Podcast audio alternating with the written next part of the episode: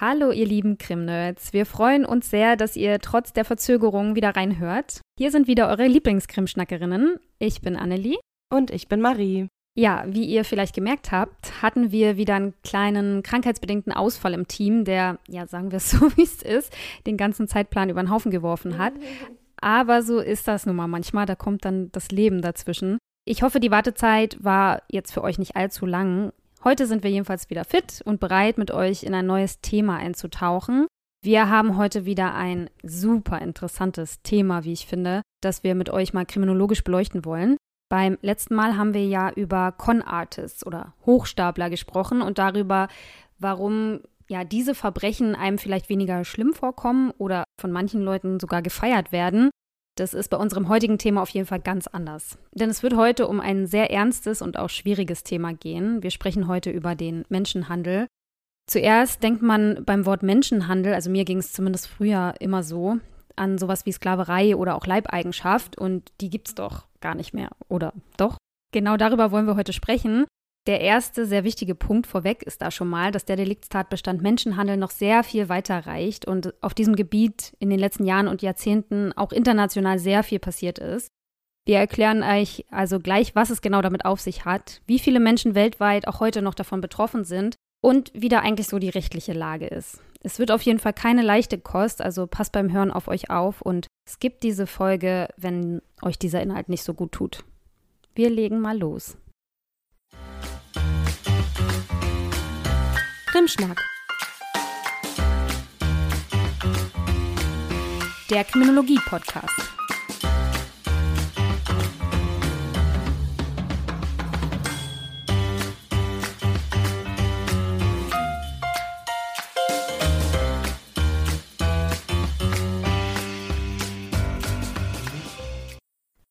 Menschenhandel, wie Annelie gerade schon angeteased hat, wieder ein sehr komplexes Thema, das wir uns für heute ausgesucht haben. Und ich habe meine Recherche natürlich mit der Frage begonnen, die am nächsten liegt, nämlich, was ist das überhaupt? Was kann man unter Menschenhandel sich vorstellen? Ist das wie auf einem Wochenmarkt, bei dem Waren im Austausch von Geld über eine Theke gereicht werden? Nein, weil, wie Annelie auch schon gesagt hat, ist das einfach alles viel komplexer, als das Wort eigentlich vermuten lassen würde. Und da gebe ich euch jetzt mal einen kurzen Überblick drüber. Was mir zunächst bei der Recherche aufgefallen ist, ist, dass es eben wirklich schwierig ist, final zu definieren, was Menschenhandel ist. Weil je nachdem, wer gerade definiert, was Menschenhandel ist, also ob das Menschenrechtsorganisationen, WissenschaftlerInnen oder staatliche Institutionen und so weiter sind, werden bestimmte Delikte mit ein und andere aus der Definition ausgeschlossen. Das erklärt sich natürlich darüber, dass sich staatliche Institutionen immer an der rechtlichen Definition orientieren müssen oder sie eben genau diese Definition verwenden müssen. Wenn dort etwas verändert werden soll, ist das ein recht aufwendiger Prozess. Menschenrechtsorganisationen oder Wissenschaftlerinnen hingegen können ja relativ frei neu definieren, was unter diesem Begriff fällt oder fallen sollte. Das geht natürlich nicht ohne gesunden Menschenverstand, also sollte natürlich logisch begründet sein.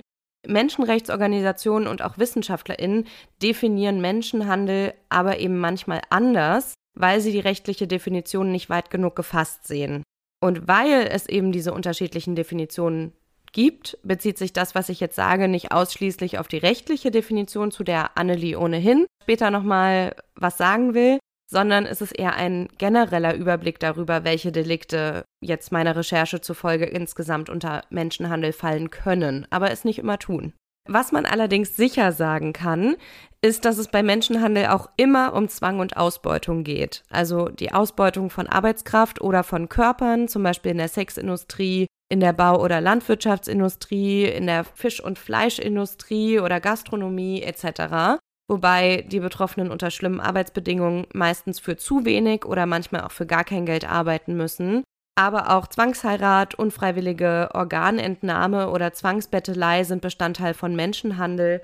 Es gibt Terrororganisationen, die Kinder kaufen, um sie zu AttentäterInnen oder KindersoldatInnen auszubilden. Es gibt aber auch welche, die Menschen verkaufen, um sich ihre Waffenbeschaffungen leisten zu können. Oder was es auch gibt, sind illegale Adoptionsverfahren oder erzwungene Hausdienerschaften, Leibeigenschaften oder Schuldknechtschaften. Da gibt es viel, was sich, ich sag mal, im Privaten abspielt, wie Zwangsheiraten, oder in der Privatwirtschaft, wie diese ganzen Zwangsarbeiten in den verschiedenen Industrien. Aber es gibt natürlich auch staatlich verordnete Zwangsarbeit. Wie die Wörter Zwangsarbeit, Zwangsheirat etc. schon sagen, spielt bei all diesen Delikten Zwang eine große Rolle. Dass den Opfern entweder Gewalt angedroht oder auch gegen sie ausgeübt wird, bis sie spuren, oder dass eine bereits bestehende Notsituation des Opfers ausgenutzt wird, wie zum Beispiel Flucht, Armut oder andere Abhängigkeitsverhältnisse, in die die Opfer teilweise durch die MenschenhändlerInnen auch erst rein manövriert werden. Da gehen wir aber später nochmal drauf ein. Aber ihr seht schon mal, dass das Wort Menschenhandel rein vom Wortsinn her eigentlich nur den Verkaufsvorgang beschreibt. Aber es steht halt einfach noch so viel mehr dahinter und auch dazu wird Annelie natürlich später nochmal was sagen. Und weil es hier immer um Zwang und Ausbeutung von Arbeitskraft oder Körpern geht, spricht man bei Menschenhandel auch häufig von moderner Sklaverei. Wieso moderne Sklaverei? Weil, also Sklaverei ist an sich ja leider nichts Neues. Die Menschen haben sich ja eigentlich seit jeher gegenseitig ausgebeutet und missbraucht. Heutzutage ist Sklaverei weltweit eigentlich geächtet und in den meisten Ländern, soweit ich weiß, auch rechtlich verboten. Wobei wir jetzt erstens gerne diskutieren dürften, ob das, was vielen Frauen auf der Welt angetan wird und was in diesen Ländern noch so rechtlich als legal verankert ist, nicht auch darunter fällt. Also insofern könnte man vielleicht auch sagen, Sklaverei wurde für einen bestimmten Teil der Weltbevölkerung in den meisten Ländern offiziell verboten. Und zweitens heißt die rechtliche Abschaffung ja auch noch lange nicht, dass Sklaverei auch tatsächlich abgeschafft wurde und ab diesem Punkt einfach aufgehört hat zu existieren. Das heißt, einfach lediglich, dass sich diejenigen, die den Menschenhandel ja schon seit Jahrhunderten betrieben haben, an die Illegalität ihrer Aktion anpassen mussten und ihr Unternehmen sozusagen modernisieren mussten. Also Menschenhandel hat sich dann eben mit der Entstehung der UN, der Verankerung von Menschenrechten, aber auch im Verlauf der Globalisierung und der Entstehung des Internets etc. einfach weiterentwickelt, sodass die Nachfrage zum Beispiel nach billiger Arbeitskraft, billigem Sex oder auch Organen, die ja weltweit besteht, jetzt eben auch durch ein weltweites Angebot bedient werden kann. Insofern ist moderne Sklaverei halt weder neu entstanden, noch unterscheidet sie sich sozusagen in den wesentlichen Kernpunkten, nämlich Ausbeutung und Zwang, von der ursprünglichen Sklaverei. Und zu dem Begriff moderne Sklaverei gibt es auch einen interessanten Artikel von der Bundeszentrale für politische Bildung. Den findet ihr natürlich wie immer in den Show Notes, also lest ihn euch auch gerne mal durch. Aber man sieht natürlich schon ganz gut, dass das Phänomen Menschenhandel sehr vielfältig ist. Und es kommt auch, wie ich ja eben schon gesagt habe, weltweit vor. Und entsprechend hoch sind die tatsächlichen, aber eben auch die geschätzten Zahlen an Opfern. Wenn man das Ganze zahlenmäßig einordnen will, muss man allerdings vorsichtig bei der Interpretation sein, denn die meisten Zahlen werden durch staatliche oder internationale Behörden erhoben und es handelt sich dann eben nur um bereits aufgedeckte Kriminalität oder um Schätzungen, die auf den Häufigkeiten der aufgedeckten Kriminalität basieren. Und es wird eben durch eigentlich alle Behörden oder internationale Institutionen, durch WissenschaftlerInnen oder auch durch Anti-Menschenhandel-Organisationen geschätzt, dass die Dunkelziffern, also die Zahlen, die noch nicht durch die Behörden entdeckt wurden, gerade im Bereich des Menschenhandels sehr hoch sind. Außerdem ist es so, dass es auch zu unterschiedlichen Zahlen kommt, je nachdem, welche Definition gerade zugrunde gelegt wird. Also ist ja irgendwie auch logisch, weil Nimmst du jetzt zum Beispiel Zwangsheirat mit rein, gibt es mehr Fälle, nimmst du es raus, hast du weniger. Ähm, also ist es wie immer wichtig, dass man erstmal guckt, woraus sich die Zahlen zusammensetzen, die man sich gerade ansieht. Um das aber immerhin mal ein bisschen einordnen zu können, wie häufig Menschenhandel vorkommt, habe ich mir mal ein paar Zahlen angeschaut. Und insgesamt machten einem UN-Bericht zufolge zwischen 2018 und 2020 Kinder jährlich etwa ein Drittel der Opfer aus. Männer ein Fünftel und Frauen fast die Hälfte der Opfer. Etwa 50 Prozent der entdeckten Fälle kamen aus dem Bereich der Zwangsprostitution. Zwangsarbeit machte 38 Prozent der entdeckten Fälle aus. 6 Prozent der entdeckten Opfer wurden gezwungen, kriminell tätig zu sein, also zum Beispiel Diebstähle zu begehen. Und jeweils 1 Prozent der Opfer wurde zwangsverheiratet oder musste zwangsbetteln oder war einer Mischung aus verschiedenen dieser Kategorien zum Opfer gefallen. Die weiteren entdeckten Fälle verteilten sich unter anderem auf Kinderverkauf und Organentnahme und ja, weitere Taten. Zur unfreiwilligen bzw. erzwungenen Organentnahme ist die Datenlage leider sehr dünn. UN-Berichten zufolge sind die Meldungen solcher Organentnahmen in den letzten Jahren jedoch angestiegen. Die Meldungen befinden sich bisher im zweistelligen Bereich. Es wird aber geschätzt, dass die Dunkelziffer natürlich sehr viel höher liegt. Im Bereich der Zwangsarbeit in der Privatwirtschaft gibt es sehr viele verschiedene Bereiche, in denen es sehr, sehr häufig zu Menschenhandel kommt. Also zu nennen wären da beispielsweise der Bausektor, die Landwirtschaft, der Bergbausektor, die Gastronomie oder auch die Fischerei und Fleischverarbeitungsindustrie, in der mehr männliche Opfer vorkommen. Aber auch die Kleidungsindustrie, erzwungene häusliche Dienerschaft oder Zwangsprostitution, wo mehr Frauen und Kinder und von den Kindern vor allem Mädchen vorkommen. Besonders die erzwungene häusliche Dienerschaft, aber auch die Zwangsprostitution stellen außerdem Bereiche des Menschenhandels dar, bei denen die Opfer stark physisch und psychisch gequält werden, also vor allem im Vergleich zu den anderen Delikten, die unter Menschenhandel fallen können. Das kommt ja unter anderem dadurch zustande, dass die Opfer durch die Art der Tätigkeit und die Art der Unterbringung häufig stark an die Täterinnen gebunden sind und auch vom Rest der Gesellschaft isoliert werden wodurch es für sie sozusagen noch unwahrscheinlicher als bei den anderen Arten der Zwangsleistung ist, dass sie sich Hilfe holen können. Die ILO, International Labour Organization, hat 2017 einen Bericht rausgegeben, demzufolge 2016 schätzungsweise 40,3 Millionen Menschen moderner Sklaverei zum Opfer gefallen seien. Etwa 15 Millionen Menschen hätten sich zu dem Zeitpunkt in Zwangsehen befunden und etwa 25 Millionen in Zwangsarbeit. Hatte ich eben Zwangsehen gesagt? Okay. Wobei sie unter Zwangsarbeit sowohl Zwangsarbeit im privaten Sektor und durch den Staat auferlegte Zwangsarbeit als auch erzwungene Hausdienerschaft und Zwangsprostitution gefasst haben. Von den 25 Millionen Menschen in Zwangsarbeit mussten etwa 24 Prozent erzwungene häusliche Dienerschaft ableisten, 18 Prozent mussten in der Baubranche arbeiten, 15 Prozent in der Manufaktur und 11 Prozent in der Landwirtschaft und Fischerei. Die restlichen 32 Prozent entfielen 2016 fast hälftig auf sexuelle Ausbeutung und staatlich verordnete Zwangsarbeit. Schätzungen der ILO zufolge sind zu dem Zeitpunkt nämlich 4,8 Millionen Menschen sexuell ausgebeutet worden, wovon 99 Prozent zu dem Zeitpunkt Mädchen und Frauen ausmachten. Wenn man diese Daten von 2016 jetzt mit den Daten der UN von 2018 bis 2020 vergleicht, erkennt man, dass die sexuelle Ausbeutung im Verlauf der Jahre auf jeden Fall erheblich zugenommen hat und sich aber auch der Anteil, also der Gesamtanteil von Männern und Frauen über die Jahre verändert hat. Während auch Männer und Jungs Opfer von Zwangsehe werden können, sind die meisten Opfer aber Mädchen und Frauen. Für 2016 kam die ILO zu dem Ergebnis, dass Mädchen und Frauen zu dem Zeitpunkt 88 Prozent der sich in Zwangsehen befindenden Opfer ausmachten. Davon waren etwa 37 Prozent noch unter 18 Jahren alt und von denen, die als Kinderopfer wurden, wurden 44 Prozent gezwungen, vor ihrem 15. Lebensjahr zu heiraten. Also insgesamt kann man sagen, dass Menschenhandel eben viele Facetten hat und auch sehr häufig vorkommt.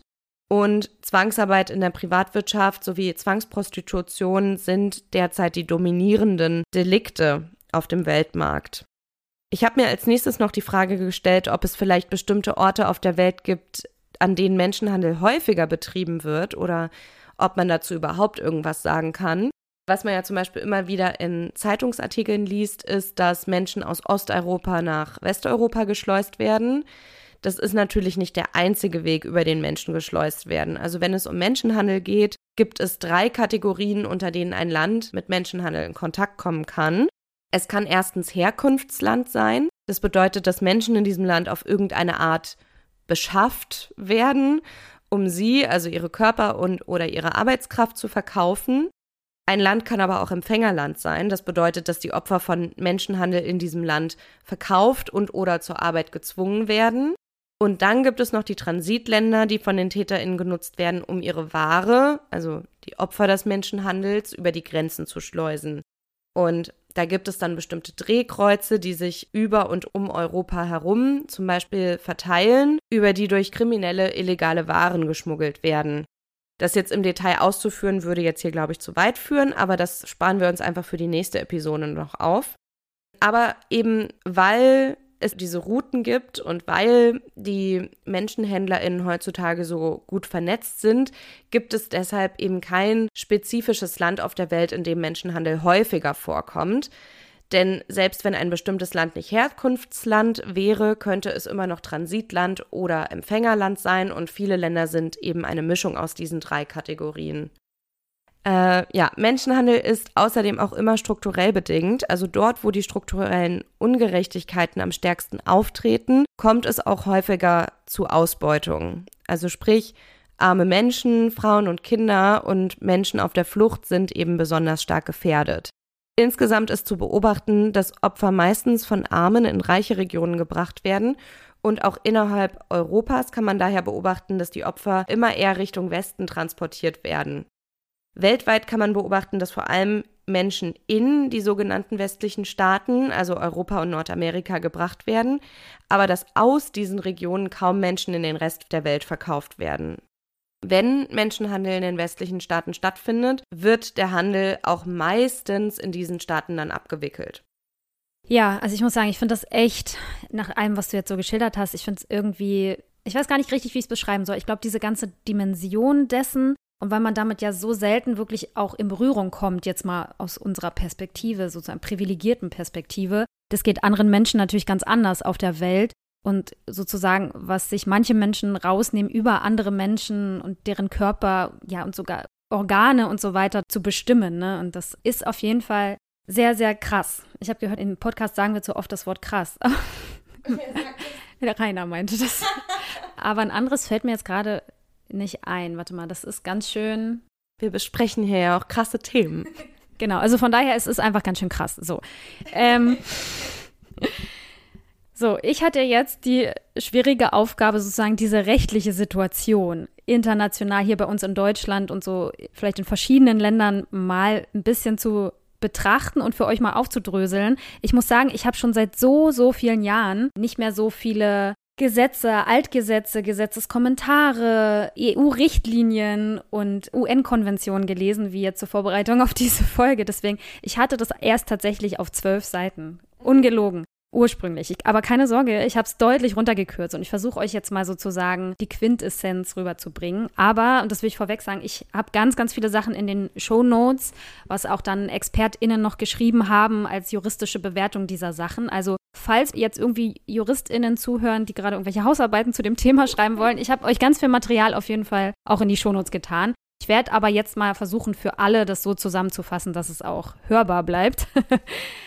also, die rechtliche Situation beim Thema Menschenhandel ist, sagen wir mal, komplex. Marie hat das ja schon gesagt, es ist einfach auch ein sehr komplexes Thema. Aber in den letzten Jahren und Jahrzehnten ist auf jeden Fall, was das Thema Menschenhandel angeht, international, aber auch bei uns in Deutschland rechtlich sehr viel passiert. Viele ExpertInnen sagen aber, die Entwicklung hat erstens viel zu lange gedauert und es gibt bis heute auf jeden Fall noch Luft nach oben, was die Strafverfolgung und die Verurteilung der TäterInnen angeht, aber auch was den Umgang mit Opfern angeht. Aber fangen wir mal ganz von vorne an. Es ist auf jeden Fall so, Marie hat das vorhin auch schon gesagt, also Menschenhandel wird in den allermeisten Staaten schon sehr, sehr lange verfolgt und auch verurteilt. Also spätestens seit Abschaffung der Sklaverei in den USA und in vielen anderen Ländern ist es eigentlich so, dass es was ist, was international geächtet ist. Und es gab auch schon 1949 zum Beispiel eine UN-Konvention zur Unterbindung des Menschenhandels, die sich aber nur mit dem Bereich Zwangsprostitution beschäftigt hat. Die Frage aber, was Menschenhandel ist und wie weit der Begriff nur eigentlich gefasst werden sollte und welche Handlungen dann letztlich auch strafbar sein sollen, war und ist auch bis heute weltweit sehr unterschiedlich geregelt. Und was am allermeisten in der Kritik stand und steht, auch bei uns in Deutschland, war der Schutz der Opfer und der Umgang mit ihnen, also vor, während und auch nach so einem juristischen Verfahren. Die hatten nämlich einen sehr, sehr schweren Stand, allein schon wegen der Tatsache, dass sie einfach kein Aufenthaltsrecht, zum Beispiel hier bei uns in Deutschland, hatten und allein deshalb einfach schon Angst haben mussten, sich an die Behörden zu wenden, denn sie mussten einfach befürchten, dass sie selbst in Schwierigkeiten kommen wegen ihres illegalen Aufenthaltes. Dazu kommt, dass viele Opfer dann auch in ihre Heimatländer zurückgingen, wenn sie sich denn befreien konnten aus ihrer Lage, weil sie hier einfach gar keine Bleibe, keine finanziellen Mittel und auch keinen familiären Rückhalt hatten, ganz einfach, weil sie ja niemanden kannten. Und ich glaube, es ist relativ natürlich, dass man dann irgendwie zurück nach Hause will. Und deswegen sozusagen dann eben auch schnell ausreisten, oftmals und dann nicht mehr als Zeugen zur Verfügung standen bei solchen Verfahren, was dann natürlich die Verurteilung der Täter umso schwerer machte, weil dann andere Beweismittel gefunden werden mussten und so weiter. Und auch in Deutschland gab es Diskussionen und auch Kritik an den Strafrechtsparagraphen. Also das waren die Paragraphen 232 fortfolgende StGB in der alten Version. Diese umfassten, das war die erste Kritik, nicht alle Formen und Ebenen des Menschenhandels. Das heißt nicht alle Formen. Also es war nur die Arbeitsausbeutung und die Zwangsprostitution sozusagen inbegriffen als letztliche Ausbeutungsform und auch nicht alle Ebenen. Also es war nur die letztliche Ausbeutung, also dieser allerletzte Schritt in dieser Kette, die du vorhin schon beschrieben hast. Also sozusagen die Rekrutierung und auch die Weitergabe von Menschen oder der Transit von Menschen sozusagen war da ursprünglich nicht so richtig mit drin. Genau, und das ist natürlich ein Punkt, der stand in der Kritik.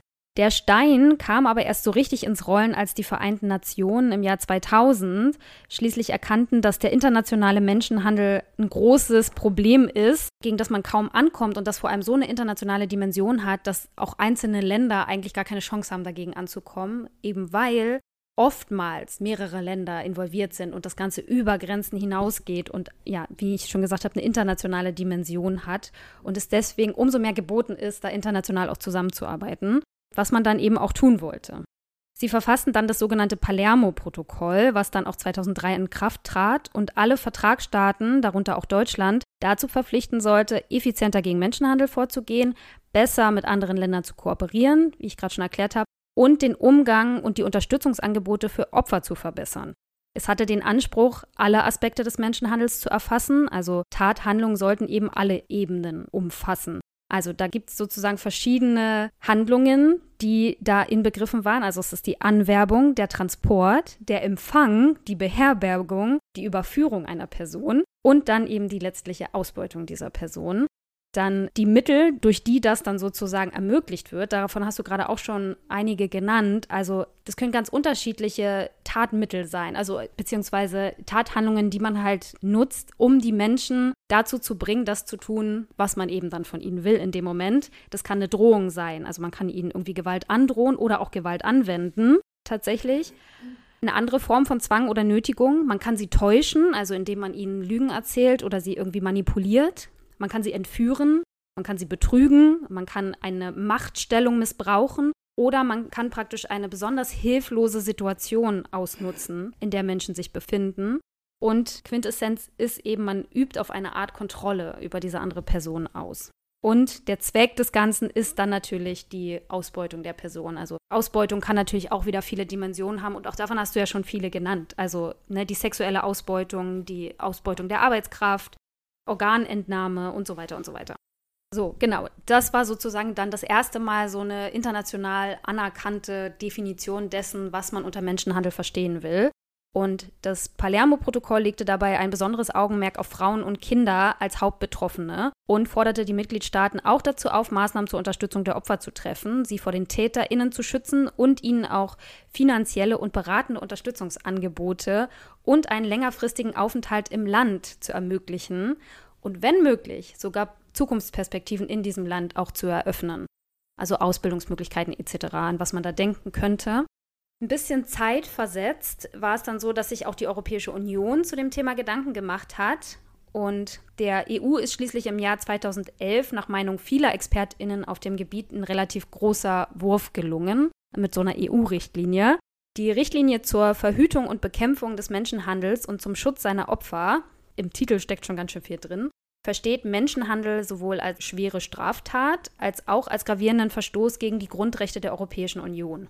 Sie enthält ganz konkrete Vorgaben, also erstmal sozusagen ganz konkrete Vorgaben zur Verhütung und Prävention und zur Bekämpfung des Menschenhandels, zur Strafverfolgung der Täterinnen und zum Schutz der Opfer. Sie sieht darüber hinaus noch, also das ist ja erstmal ähnlich wie beim Palermo-Protokoll, dazu müssen wir einen kurzen Exkurs machen zu, wo ist eigentlich der Unterschied zwischen einer UN-Resolution und einer EU-Richtlinie. Da gibt es nämlich einen großen Unterschied. Also so eine UN-Resolution ist sowas wie ja eine politische Empfehlung und alle Staaten unterschreiben das und das ist so eine Selbstverpflichtung sozusagen. Ne, so kann man sich das vorstellen. Und eine EU-Richtlinie macht verbindliche Vorgaben, die setzt Mindeststandards. Also das, was in der EU-Richtlinie steht, ist sozusagen für alle Mitgliedstaaten das Minimum dessen, was sie eigentlich umsetzen müssen. Und sie sind eben dazu aufgefordert, das dann in nationales Recht auch umzuwandeln sozusagen. Und deswegen ist das hier dann auch nochmal ein großer Wurf, wie ich es gerade genannt habe, weil es das erste Mal sowas auch sehr Konkretes ist.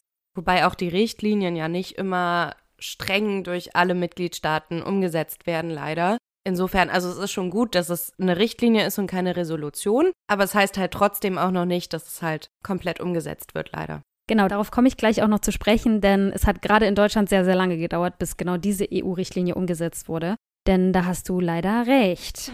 In dieser EU-Richtlinie waren eben auch schon strukturelle Maßnahmen und auch Verfahren zur Anwendung dieser Richtlinie vorgesehen. Das heißt, es sollten sich nicht nur die Gesetze ändern, sondern auch die Strukturen drumherum.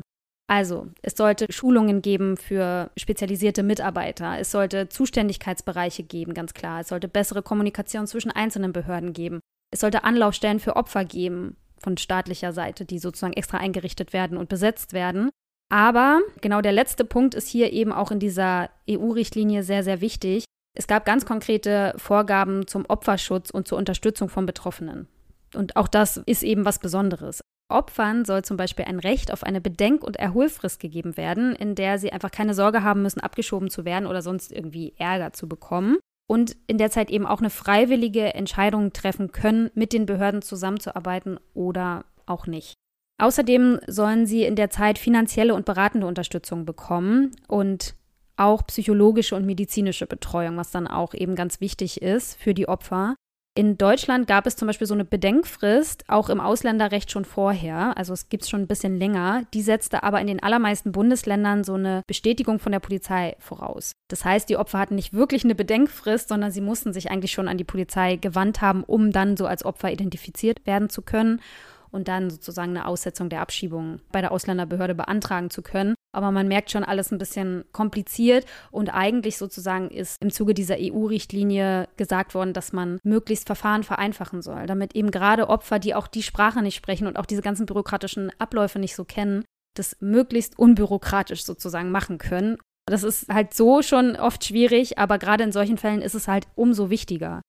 Opfer sollen vor allem auch über ihre Rechte aufgeklärt werden, auch in ihrer Landessprache, einfach damit sie es auch wirklich verstehen, was ihre Rechte sind, was ihre Möglichkeiten sind, wohin sie sich wenden können, was Anlaufstellen sind und wie es eben für sie weitergehen kann nach sozusagen der Flucht aus ihrer misslichen Lage, aus dieser ausbeuterischen Situation, um sie dann eben darin zu unterstützen, dort auch wieder dann rauszukommen. Den Unterschied zwischen UN-Resolution und EU-Richtlinie habe ich gerade schon erklärt. Aber Marie hat es gerade schon angemerkt, leider werden so EU-Richtlinien nicht immer so zeitnah, wie es vielleicht eigentlich sein sollte, dann auch umgesetzt. Teilweise auch gar nicht so richtig. Deutschland schaffte es aber erst im Jahr 2016. Ich hatte gerade gesagt, die EU-Richtlinie war im Jahr 2011 und fünf Jahre später, sozusagen nach zähem politischem Ringen, schaffte es Deutschland, diese Richtlinie auch in nationales Recht umzusetzen. Viele KritikerInnen hierzulande sagen zu spät und auch nicht gut genug. Aber dazu habe ich euch wirklich ganz, ganz viele juristische Kommentare angehängt, die das auch nochmal aufdröseln, warum das tatsächlich kritikwürdig ist aus Sicht vieler ExpertInnen. Die neue Gesetzgebung orientierte sich jetzt aber an der weiteren Definition des Palermo-Protokolls, die ich ja vorhin schon erklärt habe, und stellt nun nicht mehr nur sexuelle Ausbeutung und Arbeitsausbeutung, sondern auch andere Ausbeutungsformen unter Strafe. Die Mindestfreiheitsstrafe wurde angehoben und auch eine Freierstrafbarkeit wurde eingeführt. Also nicht nur für diejenigen, die sozusagen die Menschen ausbeuten und dann beispielsweise in Bordellen beschäftigen, sondern auch für diejenigen, die diese Dienste dann nutzen, in dem Wissen, dass es sich dabei um Zwangsprostitution handelt. Auch da gab es dann eine Strafbarkeit. Ja, weiß das mal nach, dass dann die Freier wussten, dass es sich um Zwangsprostitution handelt. Also das ist ja sowieso auch ein großer Streitpunkt, ne? Also eigentlich muss man davon ausgehen, wenn man heutzutage gerade auch in Deutschland vielleicht oder generell, wenn man sich Sex kauft, dass mit hoher Wahrscheinlichkeit Zwangsprostitution dahinter steht. Und ich will auch gar nicht bestreiten, dass es auch Menschen gibt, die das freiwillig machen und sich gut damit fühlen. Darum geht es gar nicht. Aber es ist der Hauptanteil von denen, die diese Arbeit ausführen, werden leider dazu gezwungen. Und insofern muss man eigentlich davon ausgehen heutzutage, dass da irgendeine Form von Zwangsprostitution dahinter steht. Aber ja, weiß mal nach einem Freier, dass er das wirklich mit absoluter Genauigkeit wusste, dass die Frau dazu gezwungen wird, weil sie wird ja nicht zu ihm sagen, ja, ich werde gezwungen und ich habe so und so viel tausend Euro Schulden, die ich abbezahlen muss. Und wenn ich dich jetzt nicht bediene, dann äh, schaffe ich den Tagessatz nicht und dann werde ich total grausam bestraft und dann wird die Differenz auf den nächsten Tagessatz draufgeschlagen und was weiß ich. Also, ah. Ich liebe es, wenn du dich so aufregst. Nein, das ist ein richtig guter Hinweis, weil genau das haben Praktiker damals auch schon kritisiert, dass das eigentlich zu keiner wirklichen Erhöhung der Verurteilungen führen wird, weil das eben so schlecht nachweisbar ist. Aber der Gesetzgeber hat da nochmal nachgelegt und ich komme gleich nochmal drauf, inwieweit sie, sie das dann gemacht haben. Und auch die Stellung der Opfer wurde im Zuge dessen verbessert durch die Strafprozessordnung und auch durch das Ausländerrecht, wo es dann bestimmte Sachen, Lockerungen gab. Und im Jahr 2021 hat das KfN eine Evaluationsstudie veröffentlicht, die zeigen sollte, ob die neuen Regelungen den erhofften Erfolg im Kampf gegen Menschenhandel bringen oder eben nicht. Und bemängelt wurde in der Studie, ich sage jetzt nicht alles, also die Studie hänge ich euch auch mit an, die könnt ihr dann auch gerne noch lesen. Ich habe mir jetzt nur mal ein paar Punkte rausgegriffen. Bemängelt wurde in der Studie, dass die Regelungen in der Praxis einfach wenig praktikabel seien. Das hast du unter anderem gerade auch angemerkt, zumindest bei einem Punkt, weil sie einfach, und das ist auch, wenn man das neue Gesetz jetzt mal liest, macht euch mal den Spaß und lest das mal. Es ist einfach sehr, sehr kompliziert, weil man sozusagen versucht hat, diese EU-Richtlinie in diesen Komplex des alten Gesetzes sozusagen in die Form auch noch zu gießen. Und das, ähm, ja, es ist einfach sehr kompliziert geworden. Außerdem sagen die AutorInnen ganz klar, dass zwar ein verbesserter rechtlicher Rahmen geschaffen wurde für verschiedene Formen des Menschenhandels, es aber kaum strukturelle Veränderungen gab, also alles, was ich meinte, was so drumherum ist, wie zum Beispiel ganz klare Zuständigkeiten und auch Personalschulungen. Es ist eben nicht immer klar, wer ist jetzt eigentlich zuständig, wer ist jetzt die geschulte Person, wer genau geht jetzt mit diesem Thema um so dass Verurteilungen wegen Ausbeutung zu Bettelei oder der Begehung von Straftaten immer noch eine absolute Seltenheit in Deutschland ist. Also du hast ja auch gerade Zahlen zitiert, es gibt ja auch sehr geringe Zahlen dazu, auch hier bei uns, was unter anderem einfach daran liegt, dass es da kaum zu Verurteilungen kommt. Auch die Praktikabilität der Freierstrafbarkeit, worüber wir gerade schon gesprochen haben, wurde in der Studie noch kritisiert, weil, wie du schon befürchtet hast, eine tatsächliche Verurteilung aufgrund dieser freier Strafbarkeit einfach so gut wie nie vorkam. Aber hier hat der Gesetzgeber schon nachgelegt, wie ich ja gerade schon angeteased habe, durch ein neues Gesetz aus dem Jahr 2021. Da wurden nämlich die Hürden für diese Freierstrafbarkeit nochmal deutlich abgesenkt. Jetzt reicht es schon, dass die TäterInnen bei der sexuellen Handlung leichtfertig verkennen, dass es sich um ein Opfer von Menschenhandel, also Zwangsprostitution, handelt. Sie müssen es nicht mehr explizit wissen. Man muss ihnen nicht nachweisen, dass das Opfer ihnen das erzählt hat oder dass sie aus dem Kontext irgendwie ganz klar daraus schließen konnten, sondern sie müssen es, auch das natürlich wieder ein etwas schwammiger Rechtsbegriff, leichtfertig richtig verkannt haben. Sie hätten eigentlich drauf kommen können, haben aber leichtfertigerweise gesagt, ach, wird schon nicht. so. Kann man sicherlich immer noch kritisch sehen. Dann würde sich ja eigentlich jeder Freier strafbar machen. Also, solange er halbwegs gebildet ist, quasi. Aber wie willst du das wieder nachweisen? Also, ich finde es ganz schwierig, aber ich bin auch Laien, deshalb vielleicht sehen das jetzt Juristen, Juristinnen anders und sagen, nee, nee, das kann man schon gut nachweisen. Aber ich stelle mir das gerade auch wieder ganz schwierig vor, weil es für mich recht schwammig klingt. Mm, das ist es sicherlich auch, aber ich denke, es ist halt, ob du jetzt sozusagen in ein mehr oder weniger offiziell betriebenes Bordell gehst und davon jetzt ausgehen kannst, gut, es wird schon irgendwie einigermaßen okay sein oder auch da, ich, ja, ich verstehe, was du meinst, aber da wird es sicherlich sehr schwer sein, das leichtfertige Verkennen nachzuweisen. Wenn du aber jetzt in irgendeine Kaschemme gehst und dann in irgendeinem Hinterzimmer und da irgendwie jemand, der kaum Deutsch spricht, dann verkennst du, also auch meine Laiensicht, weil auch ich bin in dem Rechtsgebiet jetzt nicht irgendwie tief drin, aber dann verkennst du es wahrscheinlich schon recht leichtfertig, dass da irgendwas nicht ganz in Ordnung ist. Ja, das finde ich aber auch interessant, weil selbst der Staat ja sozusagen sich nicht ganz sicher sein kann in auch so, ich sag mal, legal betriebenen Bordellen. Also wenn da jetzt Kontrollen durchgeführt werden durch MitarbeiterInnen des Staates irgendwie, dann sind die ja auch an sich angewiesen auf die Aussage der Sexarbeiterinnen vor Ort, die sozusagen dann sagen müssen, ja, ich werde hierzu gezwungen oder so.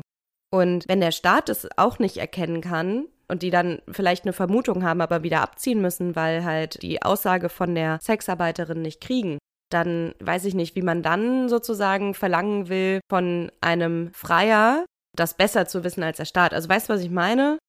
Ja, ich weiß, was du meinst. Ich denke, das führt an der Stelle einfach zu weit. Wir hatten ja sowieso gesagt, dass wir zu diesem Thema Zwangsprostitution oder Prostitution im Allgemeinen und dann, was ist Zwangsprostitution und was nicht, da muss man noch mal explizit drüber sprechen, weil ich glaube, also ich, wir können jetzt hier viel so ins Blaue philosophieren, aber ich glaube, ich weiß es auch nicht ganz genau, woran man das dann letztlich festmacht. Es wird sicherlich dann irgendwann in der Rechtspraxis so Sachen geben, woran man es festmacht. Aber klar, es wird immer irgendwie schwierig bleiben.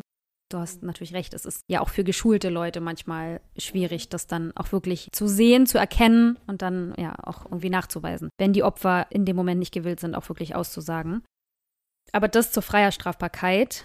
Aber auch die Tatsache, dass der gleiche Strafrahmen für alle Begehungsformen gilt, wird laut den StudienautorInnen von PraktikerInnen, also von Menschen, die sich tagtäglich damit befassen, immer wieder kritisiert, weil man, und ich meine, auch wir wissen das ja aus Studien, es gibt bestimmte also so eine sexuelle Ausbeutung macht natürlich mit einem Menschen nochmal was. Also ich denke, jede Form der Ausbeutung ist auf jeden Fall ja, bestrafungswürdig und es ist auch richtig, dass das alles mit erfasst ist. Die Frage ist, ob man da nicht noch unterschiedliche Strafrahmen ansetzen sollte. Es gibt zumindest Praktiker, die das sich wünschen würden, dass es das gäbe. Vor allem die Bekämpfung der Arbeitsausbeutung wird durch das neue Gesetz wohl sogar eher erschwert, weil in diesem neuen Gesetz ist ein zusätzlicher Rechtsbegriff. Das rücksichtslose Gewinnstreben ist dafür eben nötig, um jemanden dessen zu verurteilen, was sich in der Praxis einfach kaum nachweisen lässt. Also du musst dann halt gucken, dass du auch noch sagen kannst, also es gibt ein rücksichtsloses Gewinnstreben. Nicht einfach nur jemand wollte Gewinn damit machen, sondern ein rücksichtsloses Gewinnstreben und auch da wieder so ein Rechtsbegriff, der auch irgendwie mit Leben gefüllt werden muss und dann auch wieder einfach nachgewiesen werden muss, dass die TäterInnen eben aufgrund dessen gehandelt haben. Alles in allem haben die VerfasserInnen der Studie, also dieser KfN-Studie, das neue Gesetz aufgrund ihrer Daten als zahnlosen Tiger bezeichnet, weil sie doch noch einiges gefunden haben, was durchaus kritikwürdig ist. Und das Gremium des Europarates namens Greta, das die Umsetzung dieser Richtlinie in den Mitgliedstaaten überprüfen soll, kritisiert auch den Umgang mit den Opfern in Deutschland. So werden diese oft nicht richtig über ihre Rechte aufgeklärt und das war ja so ein elementarer Bestandteil dessen, dass sie das eben, dass das eben ganz wichtig ist. Und auch das Institut für Menschenrechte fordert weitere Maßnahmen, wie zum Beispiel einen nationalen Aktionsplan in Deutschland und eine einheitliche Datenerfassung. Auch da gibt es immer noch Probleme zwischen den einzelnen Behörden und so weiter. Entschädigungsleistungen für Opfer und auch einfach mehr Unterstützungsangebote und besser strukturierte und organisierte Unterstützungsangebote von staatlicher Seite, wir werden ja in der nächsten Folge auch über viele NGOs und Organisationen sprechen, die das natürlich tun. Aber da ist es eben wichtig, dass man das halt eben auch koordiniert und den Opfern einfach auch zugänglich macht, solche Hilfsangebote. Was ich alles sehr nachvollziehbar finde und was zum Teil eigentlich auch so schon in der Richtlinie steht. Aber wie du schon sagst, Richtlinien sind dann doch irgendwie Richtlinien und am Ende zählt doch das, was im nationalen Recht steht, im Gesetz steht. Und da haben wir, wie ich schon gesagt habe, doch noch ein bisschen Luft nach oben. ja, finde ich auf jeden Fall auch.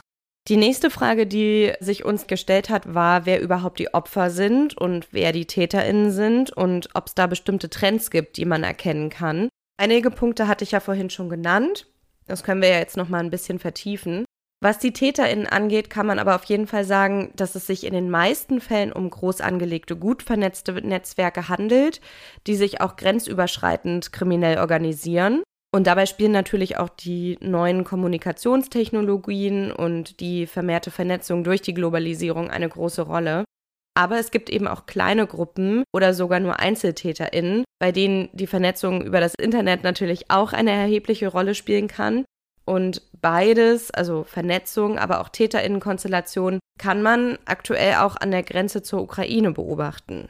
Genau, denn es ist ja so, dass jetzt gerade wegen des Kriegs in der Ukraine sehr, sehr viele Menschen aus diesen Gebieten fliehen und sich auch in einer absolut hilflosen und sicherlich auch oft verletzlichen Lage befinden. Denn ja, sie verlassen ihr Heimatland aufgrund des Krieges und gehen durch andere Länder mit dem Ziel, irgendwo einen sicheren Hafen zu finden, sozusagen.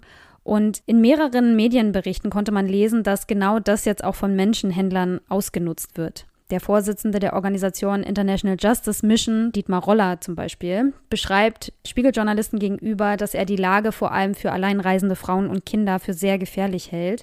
Seine Organisation leistet ganz aktive Aufklärungshilfe an der ukrainischen Grenze, aber auch hier bei uns in Deutschland.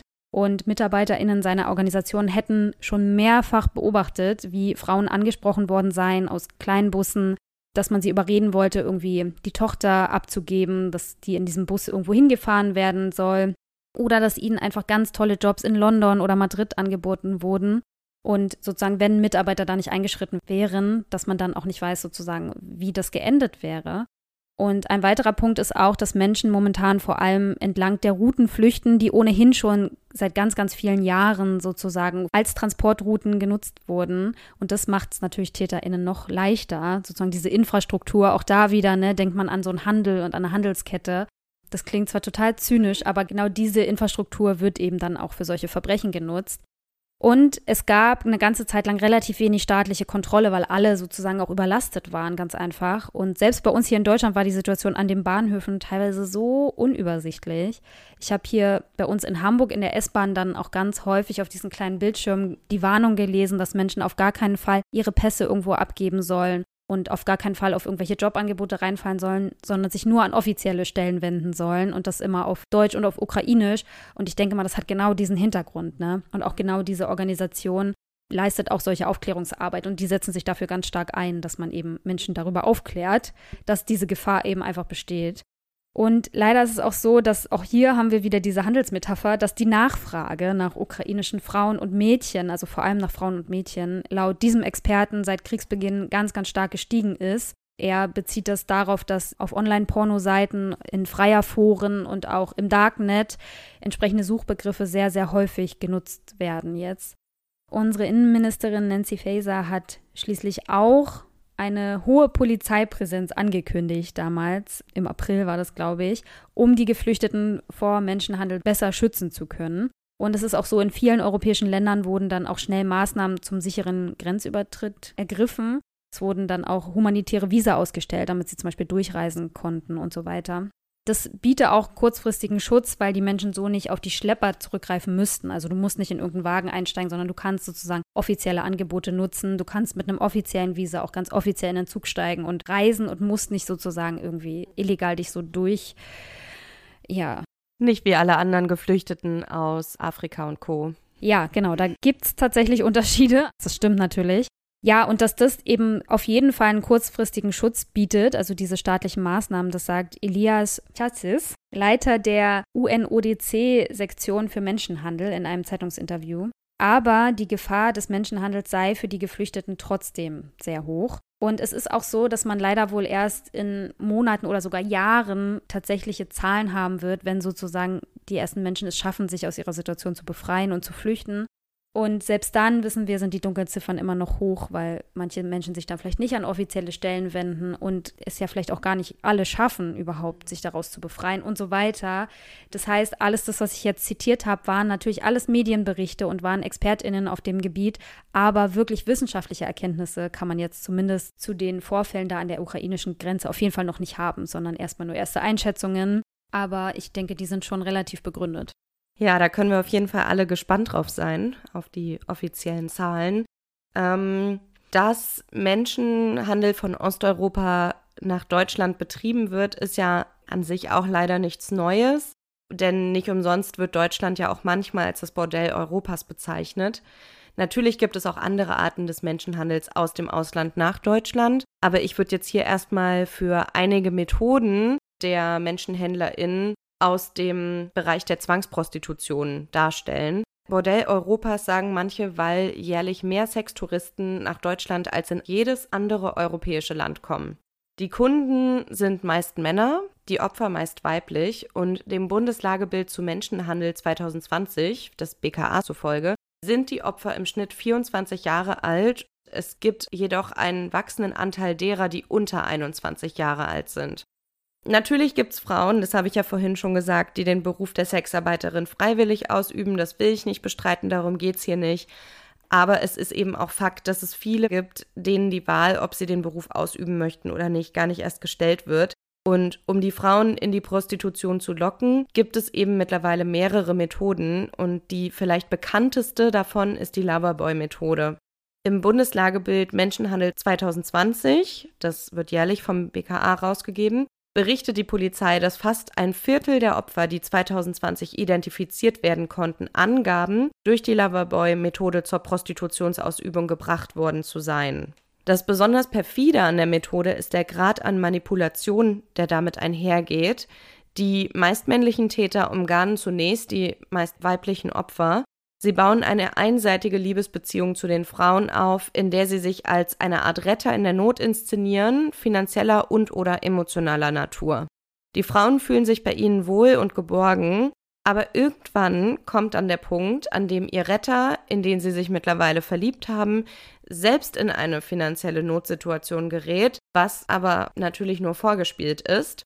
Und jetzt ist die Frau dran, ihm zu helfen. Und hier darf man jetzt eben nicht den Grad der Manipulation unterschätzen, den ich eben angesprochen habe, denn die Täter manipulieren die Opfer so lange, bis die Opfer tun, was der Täter will.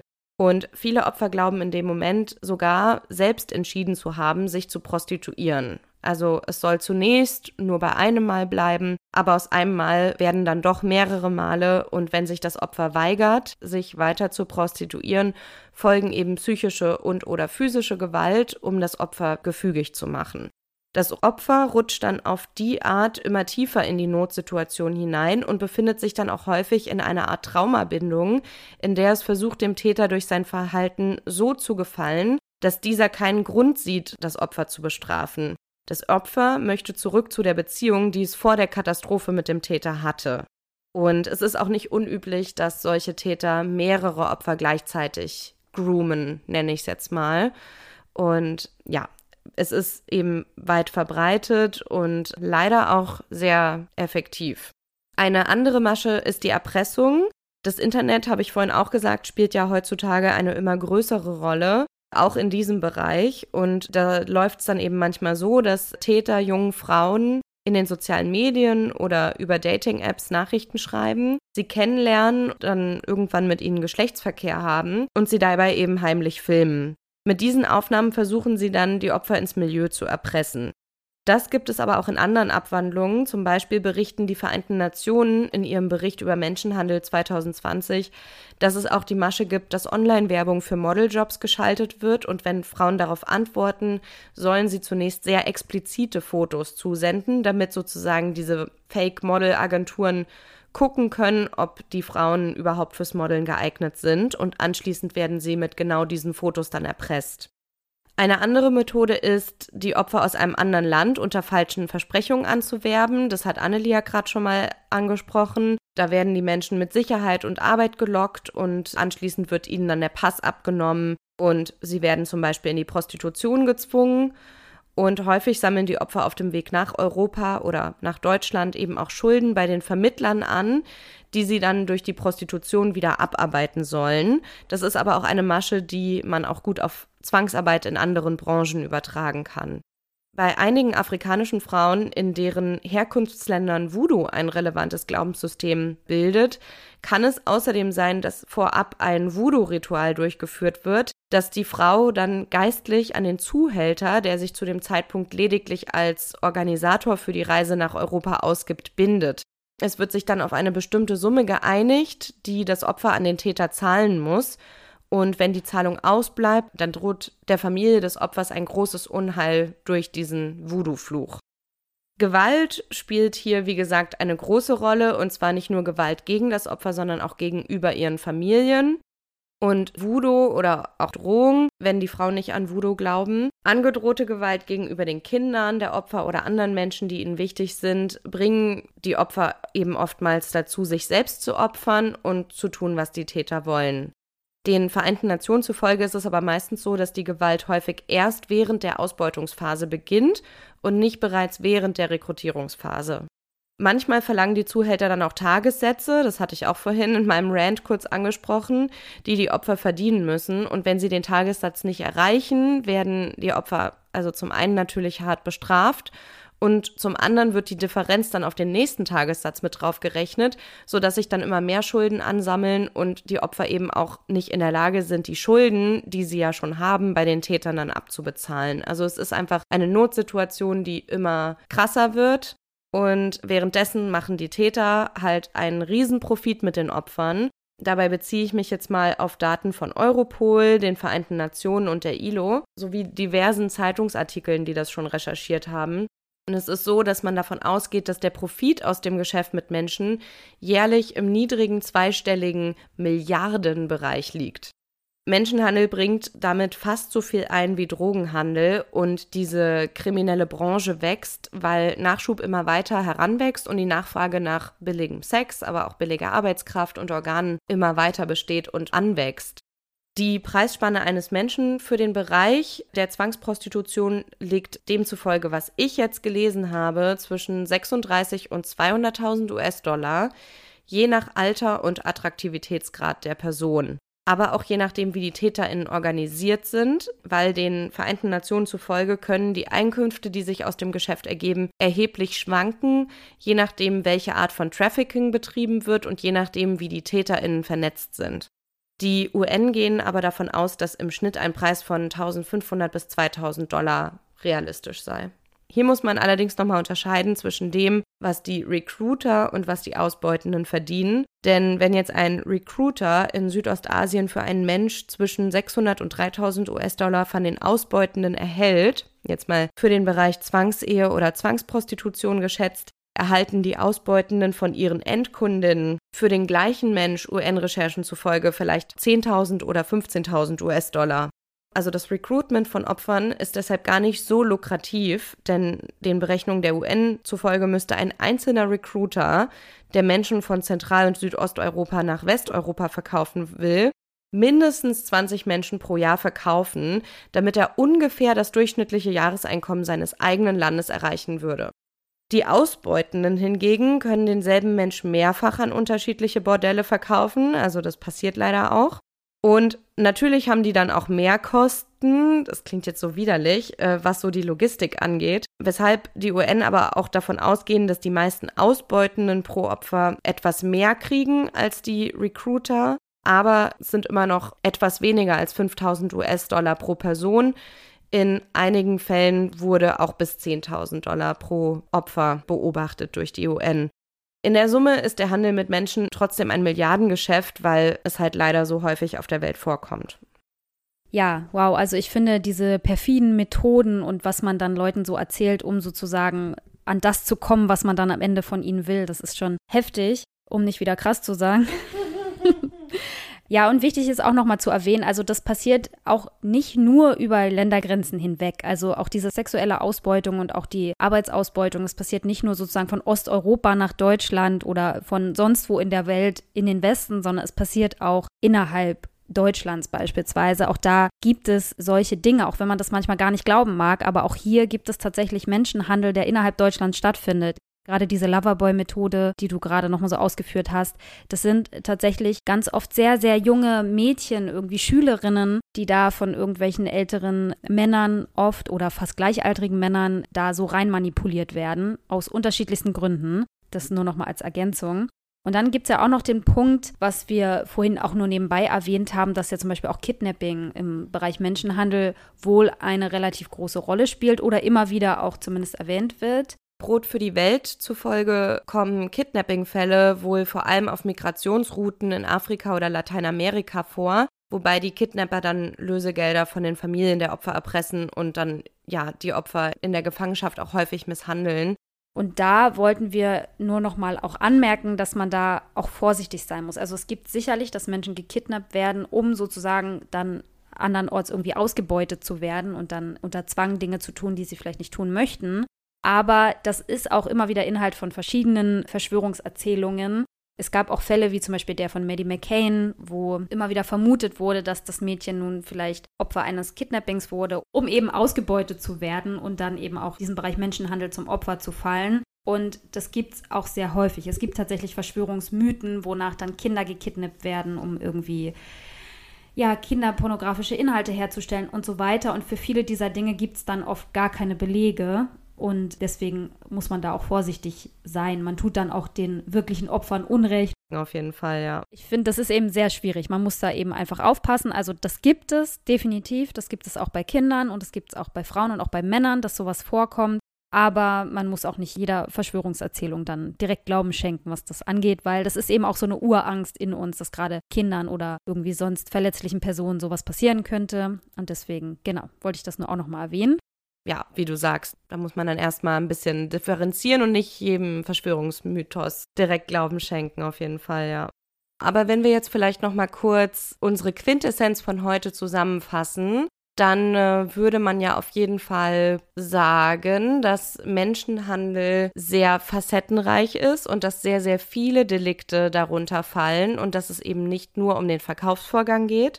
Und dass es eben von Zwangsarbeit über sexuelle Ausbeutung, über Organentnahme und Zwangsheirat und so weiter reicht.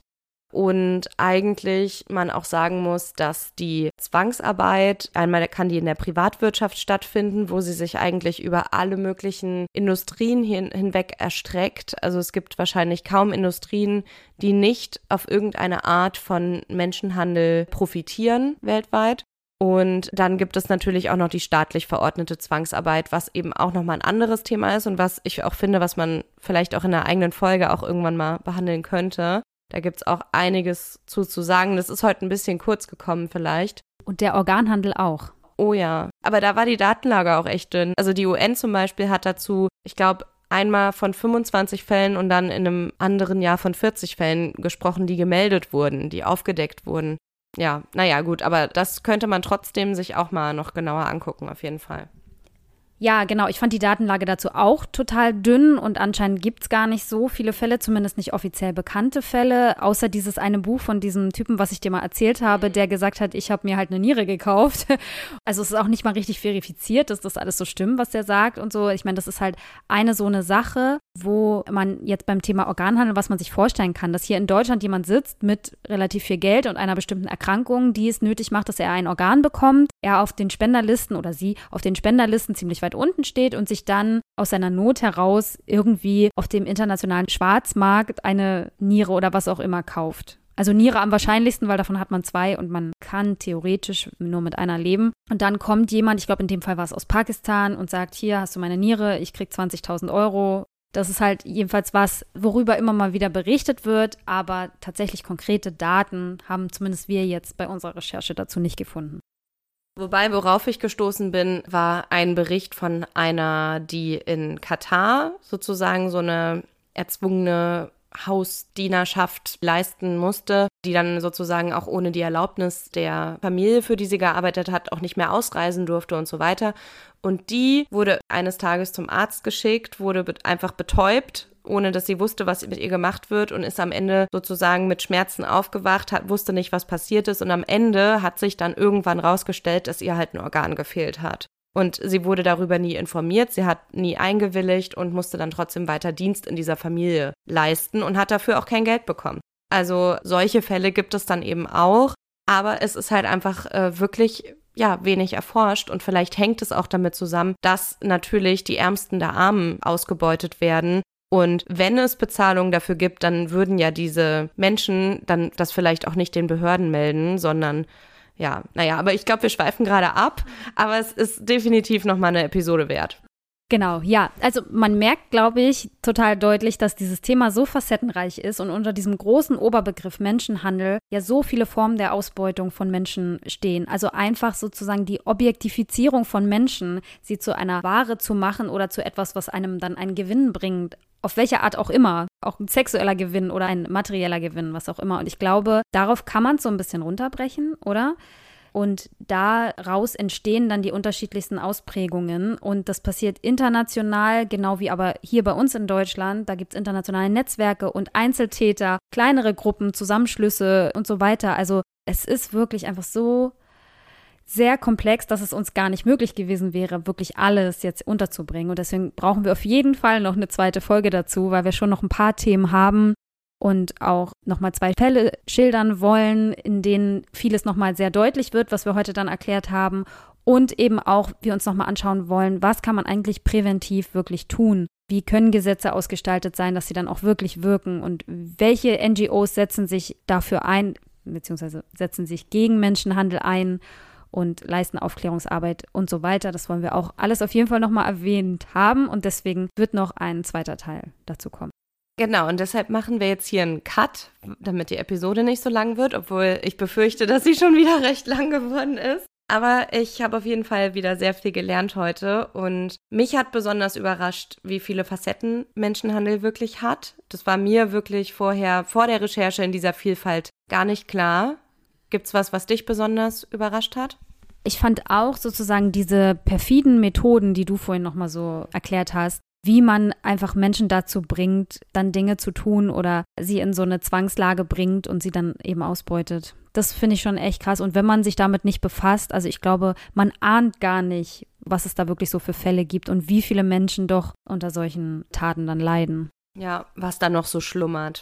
Ja, was hat euch denn überrascht oder wusstet ihr das alles schon, was wir heute erzählt haben? So oder so, lasst uns das auch gerne wissen oder auch wie ihr die Episode fandet.